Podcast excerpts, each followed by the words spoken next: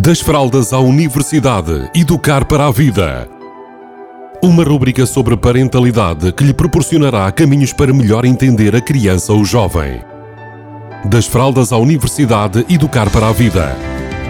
Uma rúbrica de Filomena Serrado. Olá, bem-vindos, bem-vindas. Hoje vou falar sobre ferramentas que nos ajudam a gerar paciência.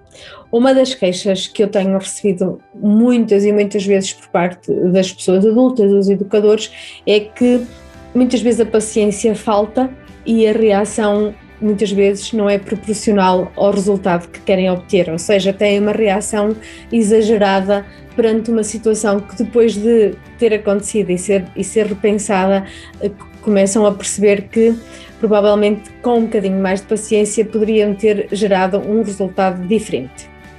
Bem, então as ferramentas para gerar paciência, normalmente nós percebemos que estamos com falta de paciência quando temos uma reação uh, com o outro, ou seja, de um comportamento que o outro teve e que nós reagimos de forma, digamos, inadequada. Bem, mas a paciência, para ser treinada, é importante que ela seja treinada conosco. Ou seja, muitas vezes nós, numa primeira instância, se nos pusermos a refletir, percebemos que nós provavelmente temos pouca paciência connosco. E então a melhor maneira, porque, até porque é um quem nós controlamos, nós não precisamos de ninguém para treinar paciência, para mudar este hábito e tornarmos mais pacientes e ponderados e ponderadas. Bem, uma das primeiras dicas que eu vos vou dar é, por exemplo, comer como se fosse a primeira vez que estão a comer aquela comida porque na verdade cada refeição é sempre uma, uma nova refeição e uma primeira vez que nós estamos a ter aquela refeição. Então, para nós gerarmos paciência em nós, é importante que nós, por exemplo, comecemos a, a comer mais focados e focadas no momento que está a acontecer. Sentir a comida, mastigar a comida, uh, olhar para a comida, visualizar as cores, olhar para tudo o que está a acontecer naquele momento. Então eu vou, vou ter mais paciência, ou vou aprender a gerar mais paciência na forma e no tempo que dou às minhas refeições. Tem uma vantagem para quem achar que faz sentido, que é normalmente quando nós começamos a comer mais devagar, comemos menos. Então, se comemos menos, provavelmente ganhamos mais, hum, mais linha, não é? Ficamos mais em linha. Então, acho que é uma grande vantagem nós também comermos mais devagar e com mais atenção ao momento que está a acontecer. Outro momento em que nós podemos trabalhar a nossa paciência connosco é, por exemplo, quando nós lavamos os dentes.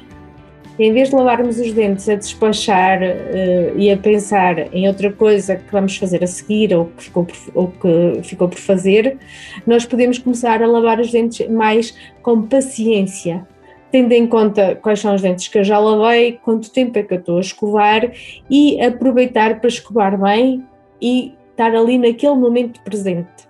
Então, quando eu treino estar no momento presente, eu vou acabar por treinar a minha paciência comigo, com a grande vantagem de ser eu que controlo isso, ou seja, eu não preciso de mais ninguém para treinar paciência.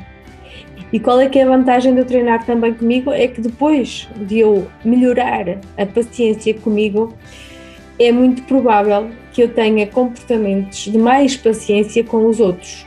Ou seja, com aquelas pessoas que me fazem sentido estar mais paciente, ter mais paciência e reagir de uma forma mais tranquila, mais ponderada e menos impulsiva. Então, aqui ficam algumas dicas para nós treinarmos a nossa paciência e começarmos por quem nós mais podemos controlar, que é nós mesmos e mesmas, começando por nós e conseguindo ter um, momentos em que nós vamos treinar a nossa mente para ela mudar o hábito e ser aprender a ser mais ponderada e nós claro que em todas as fases, as fases e momentos da nossa vida também vamos ter essa capacidade de ter mais ponderação e mais paciência. Beijinhos a todos e a todas. Das fraldas à universidade, educar para a vida. Uma rúbrica sobre parentalidade que lhe proporcionará caminhos para melhor entender a criança ou jovem. Das fraldas à universidade, educar para a vida. Uma rúbrica de Filomena Serrado.